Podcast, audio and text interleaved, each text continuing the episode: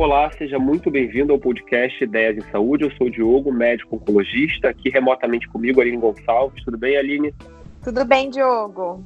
Voltamos aí após um breve recesso aí na do, do, as gravações do nosso podcast. A gente vai dar um foco nos próximos episódios falando um pouco sobre o retorno às atividades, às aulas, é, nas escolas, atividades educacionais. E a gente tem um convidado mais do que especial para falar um pouco sobre isso, o deputado estadual Renan Ferreirinha, do Rio de Janeiro. Tudo bem, Renan? Tudo bem, Diogo. Aline, prazer. Muito obrigado pelo convite.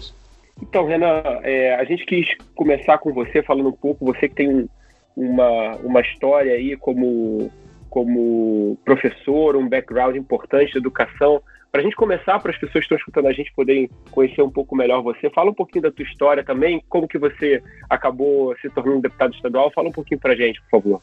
Claro. Diogo, eu tive minha vida completamente transformada pela educação. Minha mãe é professora, minhas tias também são professoras. Eu estudei em escola pública, sou de São Gonçalo, no Rio de Janeiro, que fica na região metropolitana, depois da, da ponte Rio-Niterói, logo depois de Niterói. E depois de várias oportunidades que foram surgindo através da educação, como por exemplo ter ido estudar no Colégio Militar do Rio, que fica na Tijuca. Então eu acabei fazendo meu ensino médio ali, estudei por sete anos ali, ensino fundamental 2, ensino médio, e pegava o ônibus todo dia em São Gonçalo para sair ali de São Gonçalo para ir para Tijuca, para o Colégio Militar, voltando, e tinha um acesso a uma escola realmente de qualidade que fez com que as minhas possibilidades de futuro fossem muito mais repensadas, né? Primeiro, a possibilidade de fazer um ensino superior, que não era algo normalmente dado para o entorno de onde eu estava, e segundo, outras situações que eram completamente impensáveis para pessoas que vinham da minha condição socioeconômica. Eu acabei ouvindo falar sobre a possibilidade de estudar fora e contando com a ajuda de muita gente, organizações que apoiavam nesse processo, especialmente porque eu tomei um susto que foi o custo para você tentar né, estudar fora, era uma situação bastante, bastante cara, é um processo que, que leva em consideração diversos fatores, né, muito mais do que uma prova, você tem que traduzir seu histórico escolar, você tem que mandar cartas de recomendação, você tem que fazer entrevistas, e cada processo como esse tem custos relacionados a isso. Mas contei com a ajuda de organizações que me ajudaram nesse processo, visto que minha família não tinha condições financeiras de arcar, eu acabei sendo aceito em algumas universidades americanas e fui estudar em Harvard, onde eu me formei em economia e ciência política com bolsa integral por necessidade financeira. Sempre falo isso, que muita gente acha que só dá para estudar em Harvard e em outras universidades se tiver muita grana. E não é o caso. Eles têm bolsas muito bacanas que são fruto de doações de ex-alunos e aí tem esse ciclo do bem, né? E assim que eu cheguei em Harvard, eu comecei a trabalhar muito com políticas públicas para a educação. Eu conheci um grupo de pessoas que também tinham background, também tinham ativismo na educação bacana. Eu aqui no Brasil já tinha feito trabalho social em, relacionado com educação. Você conhece bem o SOMAR, o Grupo Solidariedade Marcha, de aula de inglês nas, na comunidade do Complexo do Lins, que fica perto da estrada da Grajaú Jacarepaguá, perto do Meia, no Rio de Janeiro. Tinha uma, um ativismo muito forte com isso. Também tinha começado o primeiro site de financiamento coletivo no Brasil só para educação, chamado O Formigueiro, que era um site de crowdfunding. Mas quando eu estava na faculdade, conhecendo algumas outras pessoas, eu comecei a entender que o impacto real, com grande escala, em educação precisava vir através de políticas públicas.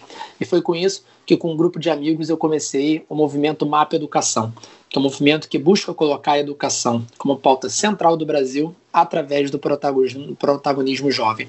E a gente realizou aí diversas atividades, conferências, pesquisas com jovens, e foi realmente um processo muito bacana desde 2014 que o MAP existe. Eu tranquei a faculdade para trabalhar só para o MAP Educação, fiz outras situações e comecei a frequentar muito, Diogo e Aline, Brasília através das comissões de educação. A Comissão de Educação da Câmara dos Deputados, a Comissão de Educação do Senado Federal, e perceber que era ali que bilhões de reais eram decididos para a educação do nosso país, eram ali que a gente tinha as grandes decisões sendo tomadas a nível governamental para a nossa educação. E foi muito com essa intuição que, com outros amigos, eu comecei um outro projeto chamado Acredito, que é um movimento de renovação política. Eu me formei Em final de 2017, voltei para o Brasil imediatamente. E assim que voltei, muita, muita gente né, começou a me perguntar: Ferreirinha, por que você não vem candidato? Você não vem candidato? E aí, com essa ideia de colocar a educação no lugar que ela merece, a gente decidiu que faria sentido e eu acabei sendo eleito o deputado estadual mais jovem do estado do Rio de Janeiro com a pauta de educação como prioridade. Renan, eu tenho que te dar parabéns antes de terminar o podcast por essa carreira brilhante que você cursou. Eu, eu não sabia detalhes, o Diogo já tinha me contado alguns pontos, mas realmente você merece os parabéns. E sendo o deputado mais jovem né, do, do, estado do Rio de Janeiro, eu imagino que você esteja à frente de diversos projetos e com esse background de educação, eu tô, estou bem interessada em saber qual, o que, que você acha da educação e da reabertura das escolas. Mas antes da gente conversar sobre esse assunto, Conta pra gente que está ouvindo, para as pessoas que estão ouvindo aqui o, o podcast Ideias em Saúde, durante a pandemia, quais foram as frentes que você trabalhou? O que, que no que, que, em quais projetos, projetos você se envolveu? Efetivamente, o que, que você aprendeu com essa pandemia? Ao longo de todas essas dificuldades, esses desafios que todos nós temos passado, o que, que você aprendeu com tudo isso? Aline, primeiro, muito obrigado pelas palavras. É, é um sonho coletivo que está em curso.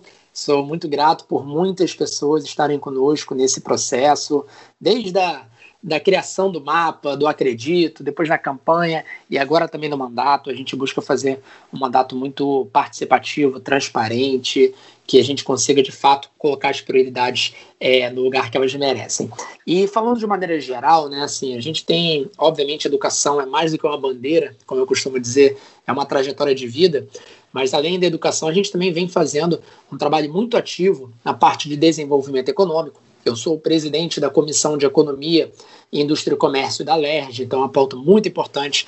Na pauta de responsabilidade fiscal, especialmente porque o Rio de Janeiro Aline, está num, um, num momento muito complicado fiscal, fiscalmente falando. Então, nós vivemos sob regime de recuperação fiscal, uma situação muito importante. Eu sou presidente da Frente Parlamentar sobre esse assunto. E nós também temos um, uma pauta muito prioritária, que é a transparência na gestão pública, que é o nosso processo de fiscalização muito intenso. E aí, com isso, eu faço gancho para responder essa pergunta, de que a pandemia, primeiro, foi um tsunami em vários aspectos. Né? Obviamente, ninguém esperava é, algo dessa magnitude, mas nós precisamos é, de uma agilidade para ter que nos adaptar com isso. Eu estava até falando com alguns amigos sobre isso, né, de como que o nosso mandato precisou ser camaleão nesse momento, para se readequar para as prioridades que nós temos agora. E a principal delas tem sido uma prioridade de fiscalizar de fato as ações do executivo. Porque muita gente acha que o trabalho do legislativo é simplesmente fazer leis, ou é, pensar novas leis, ou alterar leis que já existem que é sim um trabalho que um deputado deve fazer, legislar.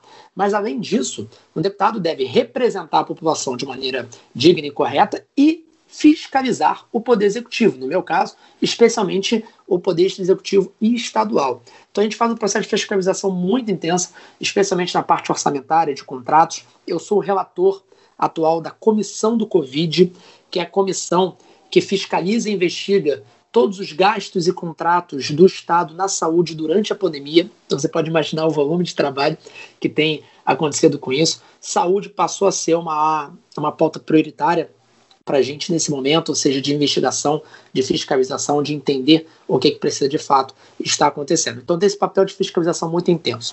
Além disso, falando na seara de legislação, ou seja, da parte realmente de projetos de lei e de leis que foram criados, nós tivemos uma produção legislativa muito intensa desde março, devido à pandemia. Só o nosso mandato já apresentou mais de 60 propostas legislativas, ou seja, projetos com isso, de situações muito pertinentes. E aí você fala, poxa, mas o que, que você vai desde um auxílio para um grupo específico, até você desburocratizar uma ação que precisava ser desburocratizada agora, para esse momento a economia está conseguindo ter um suspiro, ou seja, são várias ações que a gente apressou em conjunto com vários outros deputados. Então, assim, eu destaco, por exemplo, a lei de uso obrigatório de máscaras no Rio de Janeiro é de nossa autoria, junto com o deputado Tiago Pampolha e outros deputados no Rio de Janeiro. Ou seja, uma lei importantíssima, né? Que você faz com que uma das principais ações que nós temos que fazer agora de é, de respeitar esse momento que estamos passando, de usar as máscaras de proteção individual e proteção coletiva, é fruto de um trabalho que a gente veio fazendo aí de bastante é, contato com é, especialistas, médicos e a própria sociedade com isso. Uma outra situação que é muito pertinente é toda a ajuda que a gente tem visto para os grupos mais vulneráveis nesse momento. Então, por exemplo, te dar um, uma lei que a gente aprovou, que o nosso trabalho também foi muito importante com isso. Você tem na escola, e até fazendo de novo um outro gancho aí com o assunto nosso importante de hoje, que é a educação, a escola, Aline, mais do que também o papel edu de educar que ela tem, ou seja, de passar o conhecimento, ela também tem um papel social importantíssimo na nossa sociedade. Porque é na escola, por exemplo, que a, as crianças e jovens se alimentam.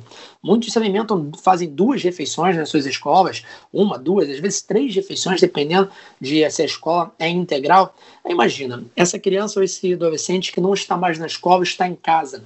Essa família não tinha condições já de alimentar essa, essa pessoa em casa. Agora, com a pandemia, perdendo emprego, ou seja, tendo uma situação ainda mais complexa, você precisa garantir alimentação escolar.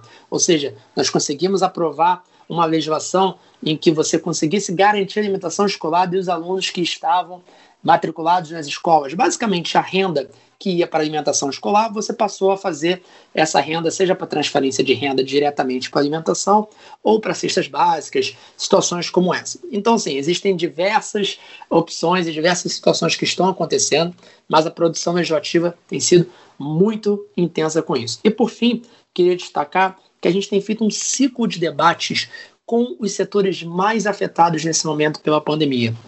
Como presidente da Comissão de Economia, nós organizamos uma série de debates com os atores econômicos que estão sendo mais impactados, desde, por exemplo, startups, trabalhadores formais e informais, indústrias, bares e restaurantes, para entender de fato o que, que está acontecendo, como que o poder público pode aliviar essa dor, seja através por exemplo, linha de crédito, seja através da desburocratização de alguma questão, seja através de um parcelamento de certos tributos, ou seja, uma gama de possibilidades que nós podemos fazer e não podemos deixar essas pessoas à mercê sem ter um apoio, pelo menos no momento mais difícil que a gente tem passado como sociedade.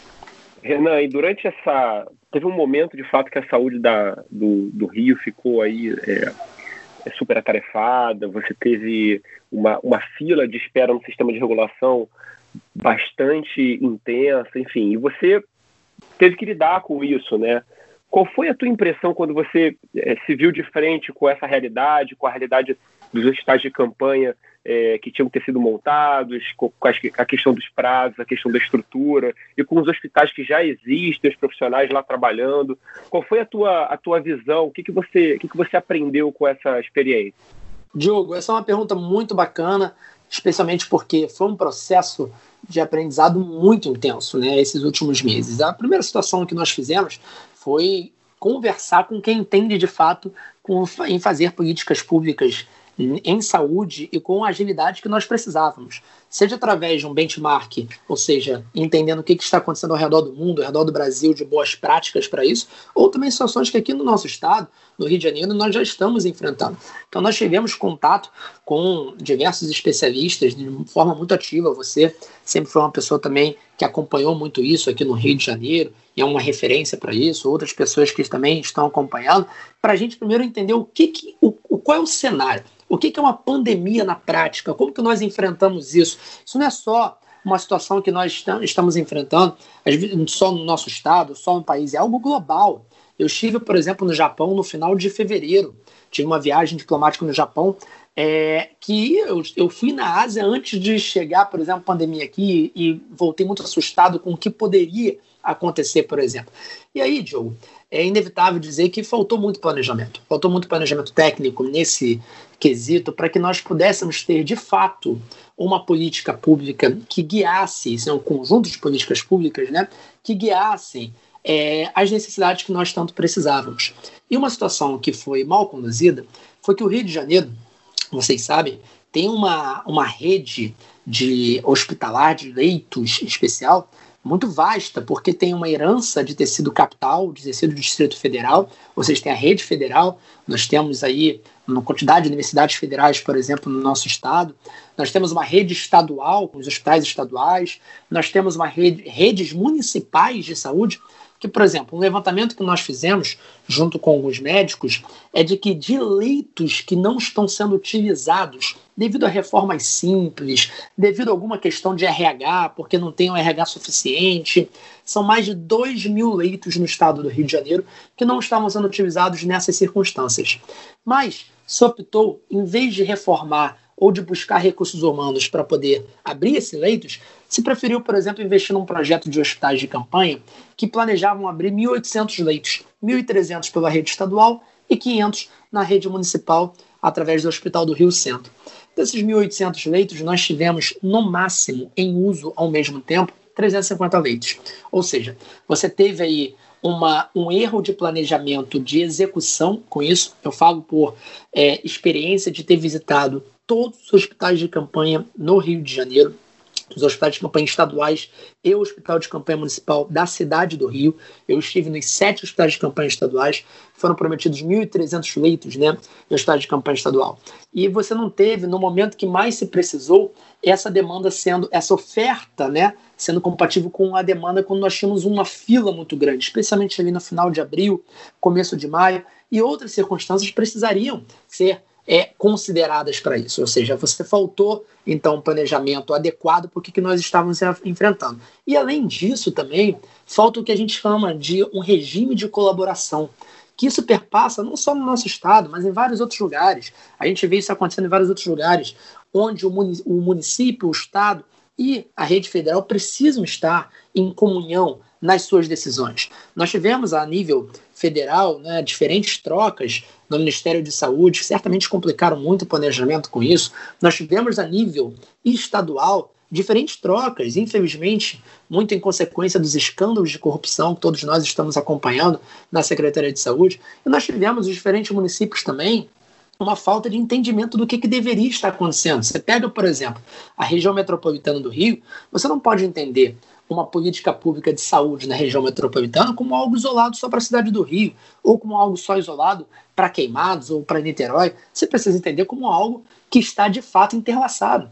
Você tem, por exemplo, a, sua, a população gonçalense de São Gonçalo que vai, de uma forma ou outra, está chegando no Rio de Janeiro, indo para a Baixada Fluminense, ou seja, essas fronteiras que nós criamos, que separam as cidades, separam os estados, são fronteiras fictícias nós precisamos entender como uma comunidade. E eu imagino que um dos principais, uma das principais reflexões e lições que nós devemos tomar dessa pandemia é que nós vivemos como comunidade. O senso de comunidade precisa ser é, entendido e precisa ser entendido que todos nós somos afetados por uma má decisão, por uma má escolha, e que nós não devemos só ficar preocupados com o que nós é, temos de problemas e soluções a nível individual. Então, esse, esse sentimento de colaboração, solidariedade, ele precisa ser bastante difundido para que nós possamos aí ter os melhores resultados possíveis, especialmente no que a gente tem no enfrentamento de casos tão graves como tem sido o que a gente tem enfrentado hoje.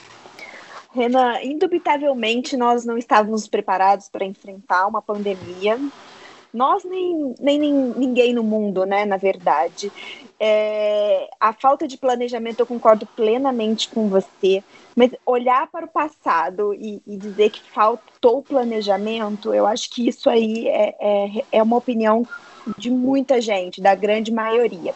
Você acha que a gente aprendeu alguma coisa com essa falta de planejamento e que nós estamos começando a ter algum planejamento para enfrentar os problemas que estão por vir, seja na economia, na educação, na saúde, em relação às outras doenças, você acha que a gente está tendo alguma previsão de planejamento para o futuro ou não? Aline, é, eu somo também essa questão da falta de planejamento uma falta de tecnicidade. Basicamente, você não ter tido decisões técnicas sendo tomadas no momento que elas precisariam ser tomadas. Porque, para além, falta de planejamento aconteceu de uma forma é, muito vasta, e a gente tem visto isso hoje, mas nós também precisamos fazer a reflexão de que precisamos ter pessoas tecnicamente preparadas para tomarem as decisões adequadas nos momentos de maior tensão, nos momentos de maior dificuldade. E isso faltou muito, isso faltou muito também. E eu espero que sim, essa pandemia, que esse momento de crise sanitária, de crise econômica, de crise política, inevitavelmente, de crise de liderança, Porque a liderança, a liderança ela pressupõe responsabilidade. E o que a gente viu em diversas instâncias foi essa omissão de responsabilidade, né? Até um conceito psicológico, né, de difusão de responsabilidade, né? Fica um deixa para lá quem é, não essa responsabilidade não é minha, então de que fato quem é? Porque quem está sofrendo na ponta do hospital, o seu João, que está internado com Covid e não sabe o que vai acontecer, para ele então pouco importa se a responsabilidade é do prefeito, do governador, do presidente da República ou de qualquer casa legislativa.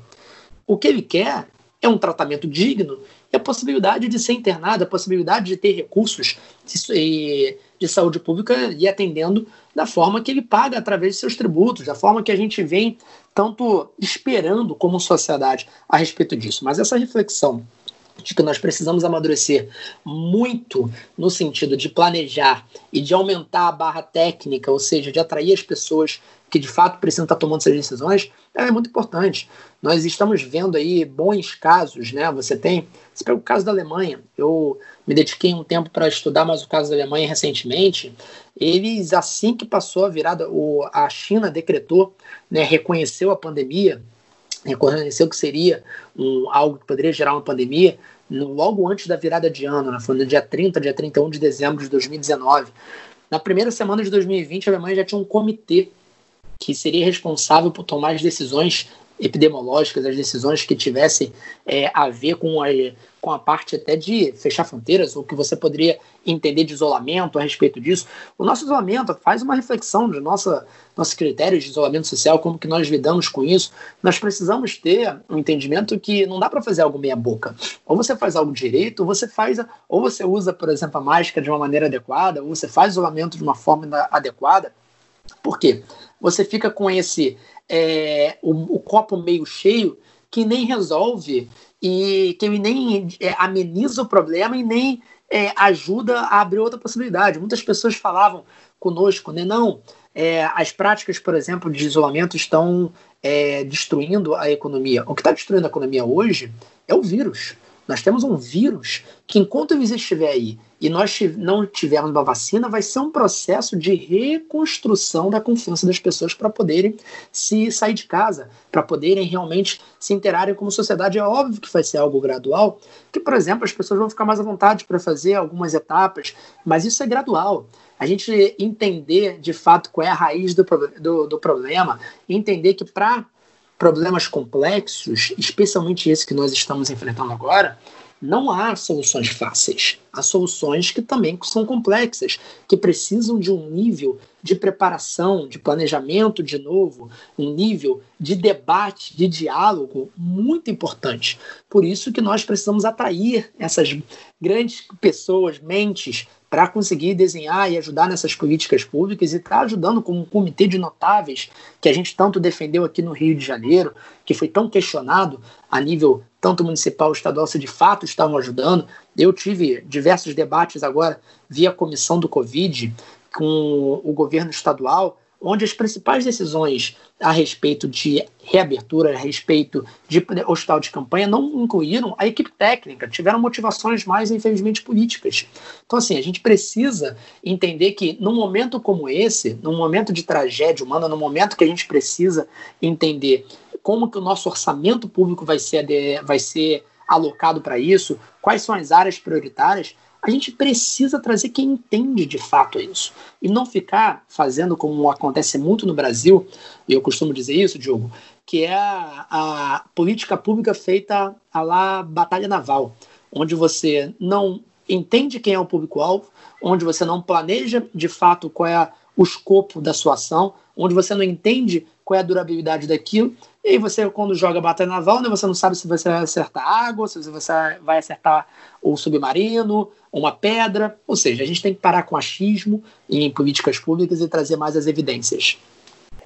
É, Renan, e aí a gente entra numa questão que eu, me parece que, que, como você bem falou, né, teve vários momentos assim de achismo, de, de querer é, adivinhar o que, que poderia acontecer e me parece que tá, tá a, a, próxima grande questão em relação a isso vai ser a questão da educação e a reabertura, reabertura das escolas.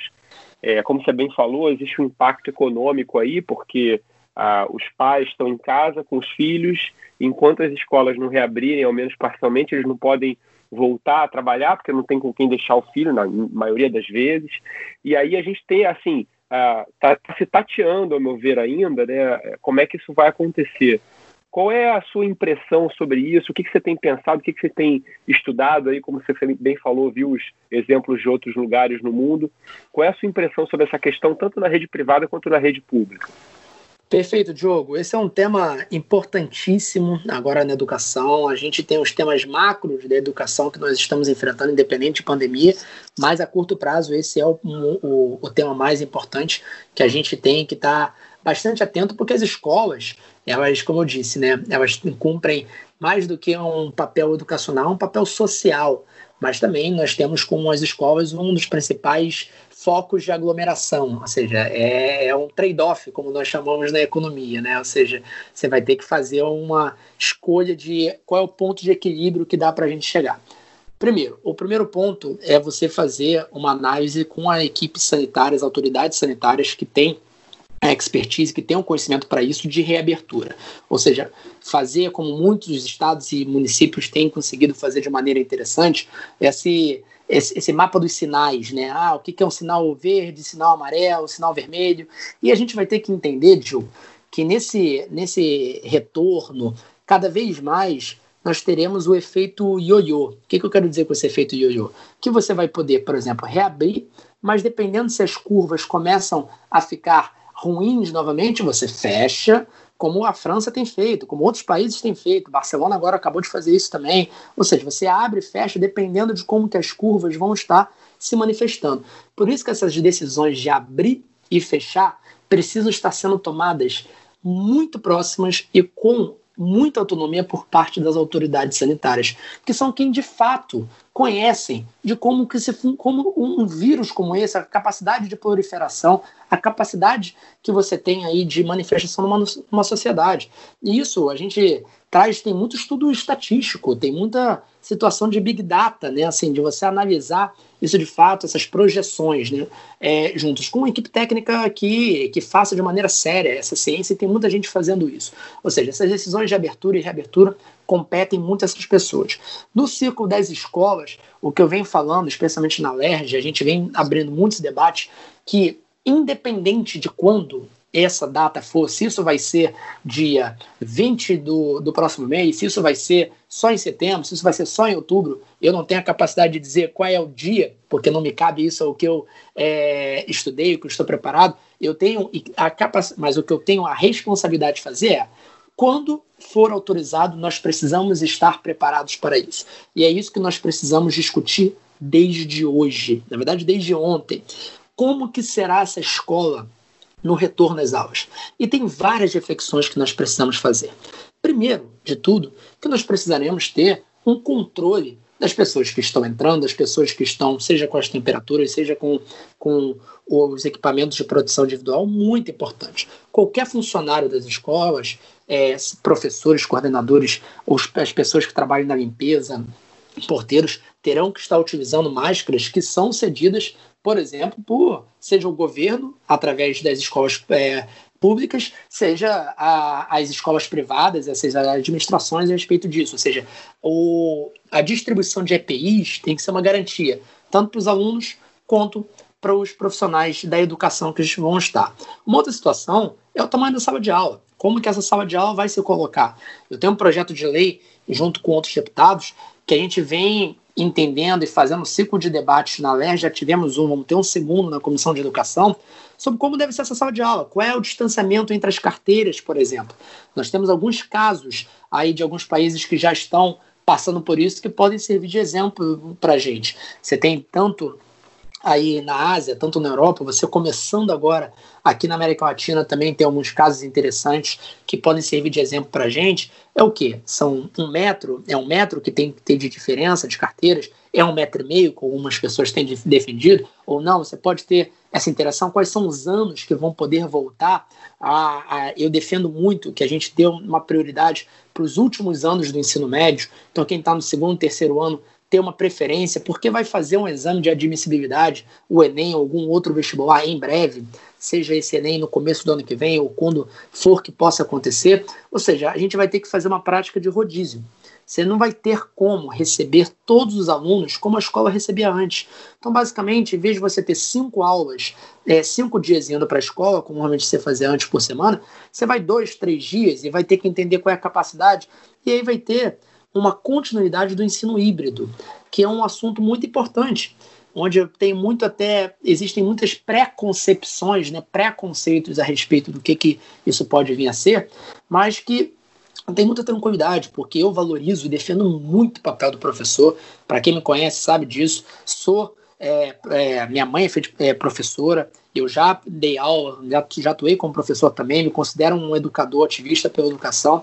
Acredito que o papel do professor ele é insubstituível, mas a tecnologia é algo complementar, é complementar, que dá para você realmente fazer com que, especialmente nesse momento, nós consigamos ter aí uma complementação ao que é dado de forma presencial. Então, esse ensino híbrido ele vai continuar, ele vai precisar ser integrado de uma forma bastante organizada e planejada, como infelizmente não aconteceu como a gente gostaria que tivesse acontecido nesses últimos meses, mas que tiveram tentativas e erros, algumas deram certo, outras também não acabaram dando tão certo. E por fim, uma última situação que a gente vai precisar ter bastante atenção é nesse momento de interação fora da sala de aula também, né? Seja nos momentos no pátio ou no refeitório, como que isso vai ter que se dar com todas as práticas de isolamento ou as práticas de distanciamento que são que estão acontecendo em outros lugares. E a gente já tem boas práticas, protocolos que podem ser seguidos a respeito disso, que podem sempre ser aperfeiçoados, mas já estão em curso.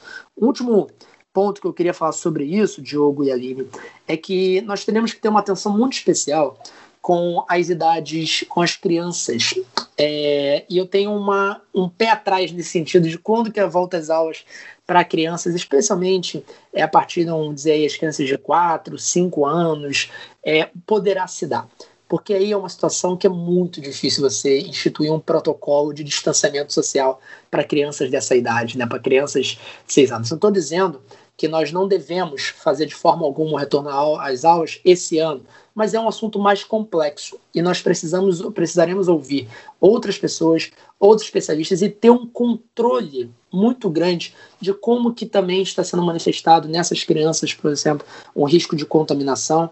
Nós tivemos um caso em Israel, eu acompanhei isso na semana passada, onde duas crianças estavam contaminadas na escola, eles fizeram um retorno às aulas é, muito o, controlado, com protocolo sendo seguido tudo mais, mas aí teve uma onda de calor e eles é, aliviaram o uso de máscaras nas escolas. E aí, como resultado, você passou de duas pessoas contaminadas para mais de 100 pessoas contaminadas nessa escola, incluindo os profissionais e alunos. Ou seja, você tem um foco ali de contaminação tremenda se não tiver um protocolo muito bem seguido, é, como as autoridades e como as pessoas vêm recomendando. É, Renan, mais um exemplo de que a gente está tendo exemplos fora, né? Porque a pandemia aconteceu primeiro em outros países e que a gente está aprendendo com, entre aspas, os erros ou os acertos dos outros e a gente podia pegar tudo isso e planejar, eu acho que melhor é, com mais organização e com mais segurança. Eu falo em nome dos pais, porque eu vejo muita insegurança nos pais, dos professores também. Eu tenho conversado com muitos professores, mas eu acho que o que falta realmente é uma segurança das medidas necessárias, da, da, das regras de distanciamento, de como que isso vai acontecer aqui. Mas, assim, a gente sabe também que toda grande crise gera grandes oportunidades de mudança e melhora, né, Hanan? Então, assim, o que, que você vê que. Qual oportunidade que você acha que a gente vai poder melhorar na nossa educação aqui no nosso país, principalmente na educação pública, né, do, do, das crianças no, no, na rede pública, com tudo isso que a gente está vivendo, com toda essa crise que a gente está vivendo, você acredita que a gente vai conseguir melhorar alguma coisa na educação? Aline, essa é uma ótima pergunta. Obrigado por levantar essa questão aqui, porque certamente nós temos diversos problemas e desafios, mas também oportunidades. E eu costumo dizer que eu sou um realista esperançoso. E na educação nós precisamos arregaçar as mangas e fazer acontecer diversas situações. Primeiro, dizer que a pandemia ela criou sim problemas novos, mas ela principalmente escancarou problemas que nós já tínhamos. E na educação, Eu digo que é um assunto, é uma área onde isso é até mais é, perceptível, onde problemas históricos que nós já tínhamos que foram escancarados. Nós podemos citar aqui diversos. A baixa conectividade das nossas escolas, das famílias em geral, ou seja, você tem aí hoje a necessidade de fazer um ensino remoto através de plataformas, o que for, você tem uma baixa conectividade tremenda, ou seja, especialmente no, é, por parte dos professores, dos alunos, nas escolas de forma física mesmo, ou seja, a estrutura das escolas que poderiam servir aí de um local de videoaula e você conseguir ter aí uma estrutura como você ter um, um estúdio, ou seja, diversas questões voltadas para isso. Uma outra situação muito clara é que você tem uma dificuldade hoje, para quem conhece mais de educação, da implementação da Base Nacional Comum Curricular, que é uma conquista importante, uma situação interessante que a gente precisa regulamentar isso, que já previa várias situações socioemocionais, que trazem essas habilidades socioemocionais de uma maneira mais central. A gente tem um currículo muito engessado, né? uma grade muito engessada. A escola, Vivi, é uma escola que se parece muito com a escola do século XIX. E eu costumo dizer que nós temos, então, uma escola do modelo do século XIX, com professores formados no século XX, na sua grande maioria, na sua, é, com a mentalidade de formação do século XX e alunos do século XXI. E esse descompasso intersecular, né, colocar isso dessa forma, acaba gerando consequências que não são, não são bacanas para a educação. E a principal delas, que eu vejo hoje, duas principais delas, são, primeiro, a baixa qualidade do ensino, nós estamos estagnados no que nós dizemos de análises e avaliações da qualidade do nosso ensino, nós precisamos fazer uma revolução nesse sentido, de melhorar a, qualidade da nossa educação, porque por muito tempo, Aline, as pessoas entenderam de que o simples fato de ir à escola já era suficiente. Por quê? Porque a geração, por exemplo, pegar a geração dos meus pais, a, o, a escola básica, a escola é, de ensino fundamental e ensino médio, ela não era universalizada. Não, você não tinha a escola sendo oferecida para todos. Hoje, no Brasil, nós temos a universalização da educação praticamente por completo. O que quer dizer isso? Que todo jovem e criança tem acesso a uma escola. Não quer dizer que essa criança e jovem está na escola. Existem diversos outros problemas que eu vou falar no segundo programa, que é a questão da evasão escolar. Mas existem escolas que estão preparadas para recebê-los. Ou seja, isso é um avanço da universalização, que é a quantidade, é o acesso. Nós avançamos muito na década de 90 e nos anos 2000 quanto a isso. Mas nós fizemos isso em detrimento da qualidade do ensino, o que foi uma grande falha. A gente teve avanços que precisam ser reconhecidos, independente dos governos que tiveram, a nível federal, a nível estadual, a nível municipal, mas em termos de qualidade nós estamos muito estagnados, e isso é muito ruim. Um segundo aspecto é a parte da evasão escolar. E aí vem a, a, um fato muito. Por mais que nós tenhamos escolas que, em sua grande maioria das cidades e estados, você tem basicamente universalização, tem vários fatores que afastam o jovem, especialmente no ensino médio, das escolas. E por que isso acontece? Porque esse jovem não vê na escola uma perspectiva de futuro e acaba competindo com outras possibilidades que nós precisamos entender e precisamos refutar para que a escola seja de fato o melhor caminho, o melhor investimento.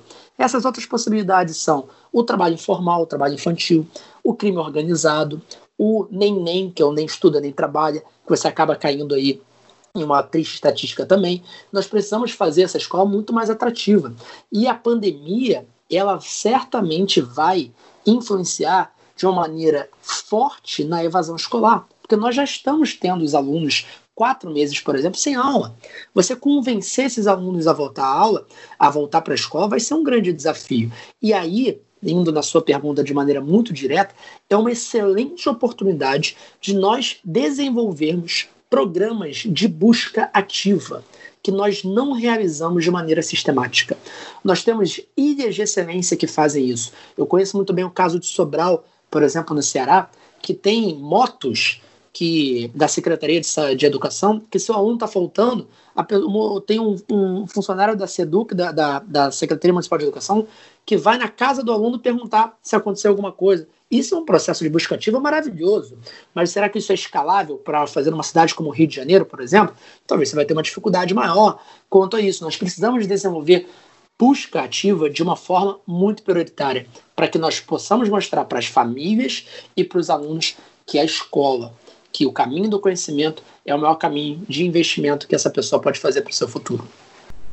Renan, uma coisa que me pareceu assim, é, todos os pais que tinham filhos em escolas públicas ou privadas, assim, é, todo mundo era meio que é, tinha uma, uma, uma certa ideia igual de que, de que nenhuma escola estava preparada de fato para esse ensino remoto da forma como ele aconteceu, né?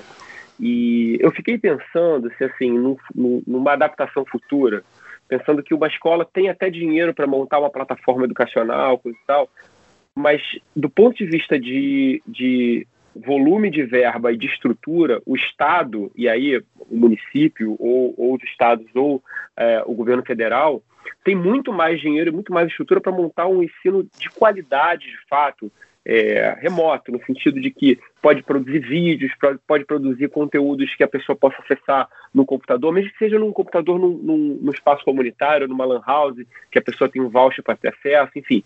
Mas tem, tem uma. Me pareceu que assim, pode ser que haja um nivelamento, por assim dizer, da qualidade do ensino que vai ser oferecido, e pode ser uma oportunidade interessante, né? Você vê alguma, alguma coisa nesse sentido? Se, se, você imagina que uma, uma estrutura como essa possa vir a ser feita? Eu imagino sim, Diogo. Imagino sim. Isso passa para um papel mais propositivo por parte do MEC, do Ministério de Educação, que de todos os ministérios que nós acompanhamos durante essa pandemia, não vou entrar na seara da saúde, que vocês entendem muito mais do que eu da maneira técnica ali, e as falhas e eventuais situações que aconteceram, mas o MEC foi o ministério mais omisso nesses últimos meses, porque faltou é, dar muitas diretrizes né, de o que, que pode estar acontecendo. Não quer dizer que o MEC necessariamente vai estar produzindo a aula para o Estado de Santa Catarina, que tem peculiaridades que precisam ser produzidas pela Secretaria Estadual de Educação, por exemplo.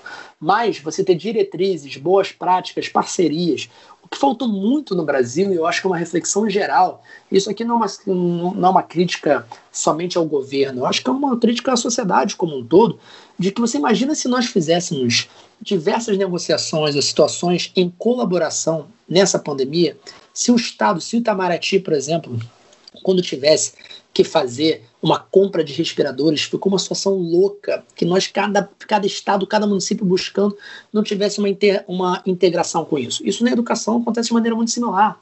Se nós não tivéssemos, por exemplo, uma grande parceria para que tivesse orientações de uso da plataforma, ou escolhas de uma plataforma específica, ou parcerias com os correios, para poder entregar nas casas das pessoas, nos diferentes cantos do Brasil, você ter material escolar chegando. No Rio de Janeiro, você teve essa promessa por parte da Secretaria de Estado de Educação que não foi cumprida de maneira é, adequada. Você teve uma promessa de que todos os jovens receberiam em sua casa material didático. Ou seja, você tem diversas falhas nesse processo. E o que acaba acontecendo é você ver qual é o nível mais adequado para isso. Então eu faço essa, essa crítica ao MEC, né, de ter faltado com essas diretrizes e também as secretarias, porque as secretarias, quando você fala, vamos dizer, o MEC por si só, um regime muito centralizado, eu basicamente não, eu particularmente não gosto tanto, porque eu acredito muito em políticas públicas mais, como a gente chama de bottom-up, né? Ou seja, de baixo para cima e menos top-down, né? De cima para baixo. Porque eu acho que quem entende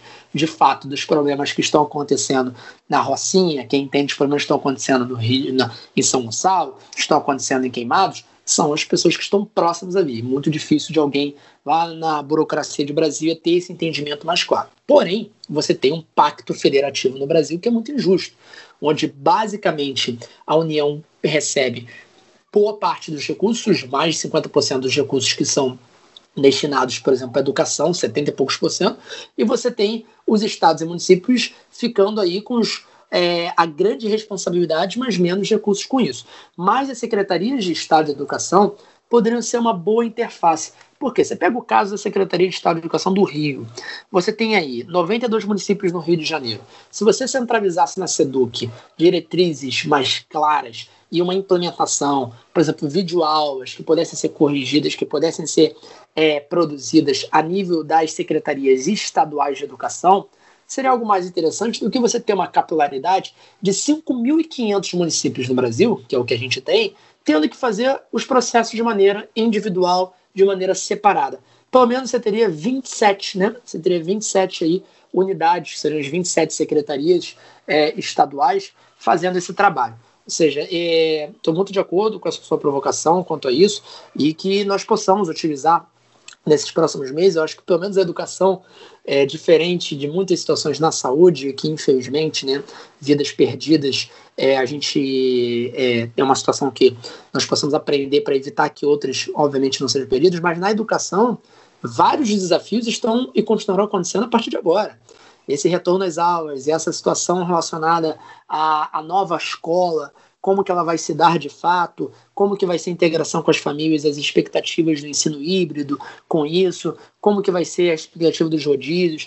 Então, isso existem aí boas práticas que precisam ser é, difundidas, importadas, multiplicadas, para que nós tenhamos uma, uma qualidade de ensino digna nessa geração que está passando por essa situação tão atípica na verdade, a geração que vai garantir o nosso futuro, né? Então a gente precisa cuidar muito bem disso, porque é a geração que, que vai ser responsável pelo nosso futuro. E agora, para a gente finalizar, Renan, é, queria saber, assim, as suas perspectivas pessoais. Como você acha que será o futuro do ensino depois de passar essa, essa pandemia, você acha que o ensino à distância é, é uma modalidade que veio para ficar, que ele vai ter um papel auxiliar ou coadjuvante, ou ele vai ter um papel principal no ensino no Brasil? Você acha que homeschooling será uma opção mais utilizada no nosso dia a dia? Quais são as suas perspectivas para o futuro da educação aqui no Rio e também no nosso país? Maravilha, Vini. Eu vou compartilhar com vocês aqui perspectivas pessoais, tá, gente? Não, não é que Renan Ferreirinha desenhando política pública agora não. É isso, eu, é Renan eu... Ferreirinha, educador. Isso aí. E, e, e, eu não sei se você é pai, é pai? Não, não sou, não sou, ainda não. Não é pai, é porque assim, é, é uma grande, é um, uma grande pedra no sapato dos claro. pais, né, Diogo? Isso é. E ainda dizer que vai ser optativo se que o pai e a mãe vai decidir se a criança vai para a escola ou não, realmente não, é uma é responsabilidade que acaba que a gente, é óbvio, a gente tem que participar, mas é muito, muito difícil isso para a gente confiar em tirar os nossos pequenos de casa para mandar para a escola no mês que vem. Então a gente precisa realmente de uma segurança maior, de uma confiança maior. Super de acordo, Aline. E acho que essa, por isso que você também terceirizar dessa forma como alguns gestores públicos, alguns políticos têm feito. Ah, não, o pai decide se vai ser mandado. Obviamente, os pais sempre têm é, aí a, uma decisão com, com isso, mas você terceirizar se a escola é segura a, na perspectiva do pai com isso é, é complicado. Você tem que dar as garantias de que está fazendo um trabalho adequado né, com isso. Por isso que é muito importante aí que as escolas possam estar seguindo os protocolos de maneira muito rígida. E aí é um compromisso de sociedade. Né? A gente, eu tenho ficado muito preocupado com o relaxamento que as pessoas estão fazendo do uso das máscaras. Sabe, gente, não é, é a, ah, mas as curvas ah, estão é, em controle agora, você está a situação. É, primeiro que a gente sempre tem uma possibilidade de segunda onda, tem uma situação que a gente não sabe ainda, esse vírus ainda está sendo entendido em, por diversas é, pessoas cientistas com isso, que não dá para a gente relaxar no sentido de proteção individual, no sentido de você movimentar, de você ter uma cada vez mais uma reabertura de outros espaços. Isso eu defendo dentro de um planejamento. Agora, de proteção individual, isso é muito importante. Falando sobre o que, que eu, Renan Ferreirinha, tenho visto na educação, e eu acho uma perspectiva de futuro, Aline. Primeiro que eu tenho, eu defendo muito o papel do professor. Eu acho que o papel do professor nesse processo ele é fundamental. Acho que todos nós, né, apesar de eu não ser pai, eu tenho pequenos na minha vida. Sou é, padrinho é, de uma princesa de três, de quatro aninhos.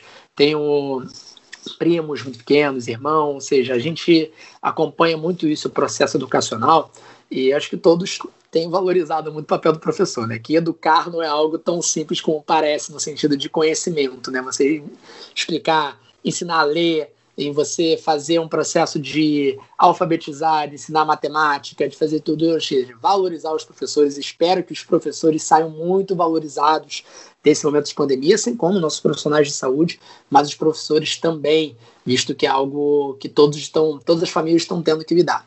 Então, dito isso, eu acho que o homeschooling sai enfraquecido. A pauta de homeschooling sai enfraquecida. Ela, ela entrou na pandemia até com um momento assim de discussão no STF quanto a isso, mas pelo que eu tenho sentido, conversado com muitas pessoas, essa pauta do homeschooling sai enfraquecida com a experiência que as famílias tiveram com a pandemia. A verdade é, é muito essa. Obviamente que da mesma forma que o homeschooling sai enfraquecido com isso, é, o ensino híbrido sai é, fortalecido de a gente entender que não dá para você negar o avanço da tecnologia e como que a tecnologia pode te ajudar. E isso sem, de forma alguma, é, tirar o protagonismo que o professor tem na, na, no conhecimento, no, na facilitação do conhecimento com isso, no aprendizado dos alunos como um todo mas que tecnologias fantásticas estão sendo criadas que podem ser utilizadas nesse processo também. Ou seja, isso é, é, é fundamental e eu acho que o ensino híbrido ganha nesse, nesse sentido.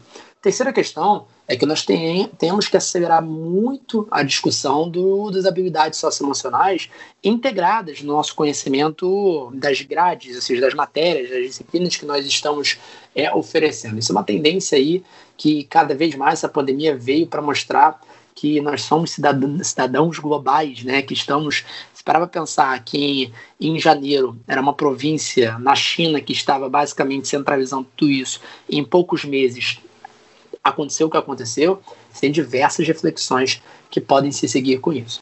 Outra situação, que aí é um pouco mais para a educação a nível de pesquisa, é a valorização da ciência. Que nós possamos ter a valorização da ciência, da pesquisa científica, como algo que a sociedade precisa reclamar. A gente passa para um momento onde você vê um anticientificismo muito forte, um negacionismo com isso. Então, assim, é, o fortalecimento do investimento em ciência, em pesquisa, espero que seja um resultado muito forte de não ter uma discussão assim de, que, de questionar se é válido ou não questionar o, quanto se é possível. Ou seja, muitas reflexões que nós temos que é, é, avançar na nossa educação, mas acho que de por alto nós temos aí essas como as principais. Renan, muito obrigado por ter topado estar aqui com a gente. A conversa foi muito boa.